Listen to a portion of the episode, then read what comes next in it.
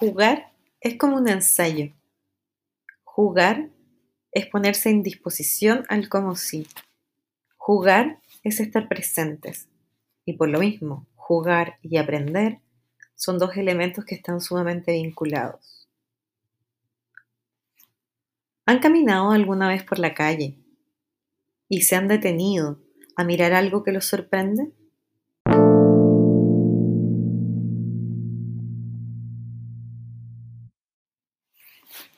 Este fin de semana viajé a Valdivia.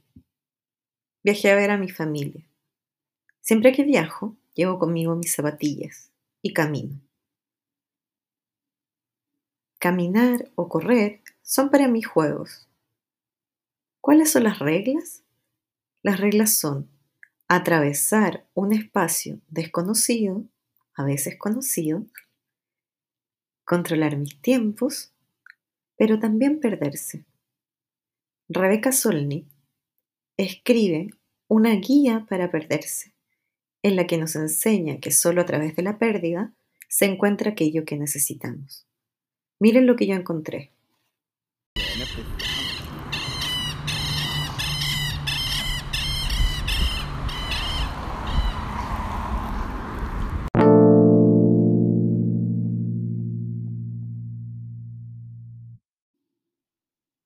Al volver, en la esquina de mi casa, de la casa de mi familia, estaban estos trailers y estas bandurrias, entre medio de los árboles, entre medio de los autos. Si yo no hubiese estado presente ahí, si yo no me hubiese perdido, nunca habría encontrado a estos animales y nunca habría pensado lo que ellos me tenían que enseñar. Solamente, y pienso en esto, a través del juego, podemos entonces descubrir algunas emociones.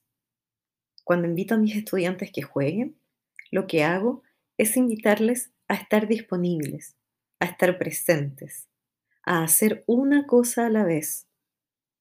Es tener confianza, es generar el espacio para que aparezcan esas emociones en las que podemos conectar con los demás, en las que podemos entonces no solo aprender un contenido, sino sobre todo tener la confianza de que somos capaces de tener las herramientas y las redes para poder aprender lo que queramos aprender.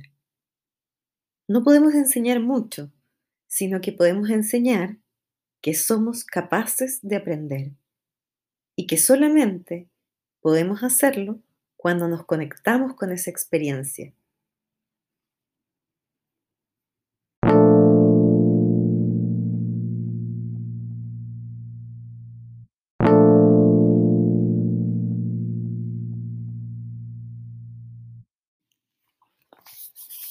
En verdad, el concepto de perdido tiene dos significados diferentes. Perder cosas tiene que ver con la desaparición de lo conocido. Perderse tiene que ver con la aparición de lo desconocido. Hay objetos y personas que desaparecen de tu vista, tu conocimiento o tu propiedad. Pierdes una pulsera, un amigo, la llave. Sigues sabiendo dónde estás tú. Todo lo que te rodea resulta conocido. Pero hay una cosa de menos, un elemento que falta. O bien te pierdes tú, y en ese caso el mundo se ha vuelto mayor que tu conocimiento de él. En ambos casos hay una pérdida de control. Imagínate a ti mismo desplazándote a través del tiempo y dejando atrás guantes, paraguas, pinzas, libros, amigos, casas, nombres. Esa es la vista que tienes si te sientas en el sentido contrario a la marcha del tren. Si miras hacia adelante constantemente obtienes momentos de llegada, momentos de revelación, momentos de descubrimiento. El viento te echa el pelo hacia atrás y eres recibido por aquello que nunca antes habías visto. Avanzas a toda velocidad de experiencia con experiencia y lo material va quedando atrás. Se desprende como la piel de una serpiente en época de moda. Por supuesto, si olvidas el pasado, pierdes la sensación de la pérdida lo que se supone perder el recuerdo de una riqueza desaparecida y de una serie de pistas que te guían en el presente. No es un arte de olvidar, sino de saber dejar atrás. Y cuando todo lo demás ha desaparecido, puede ser rico en la pérdida. Rebeca Solnit. Página 26.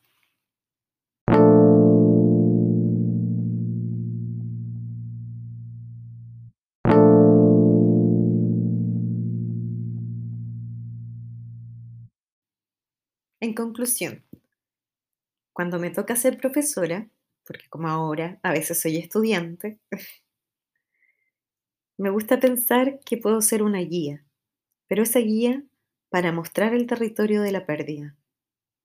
En ese sentido, no me interesa el juego como un elemento de evaluación. Me interesa el juego como ese generador de emociones que nos hace conectarnos con nuestro cuerpo, con nuestro territorio, con lo que está ocurriendo. No lo veo como un estar afuera, lo veo como un espacio de confianza en que ensayamos las herramientas que necesitamos para poder aprender por nosotros mismos. Creo que el aprendizaje se construye entre todos. Por lo tanto, me interesan los juegos colaborativos, me interesan los juegos físicos, me interesa ese recorrer juntos y encontrar en el camino lo que vamos descubriendo.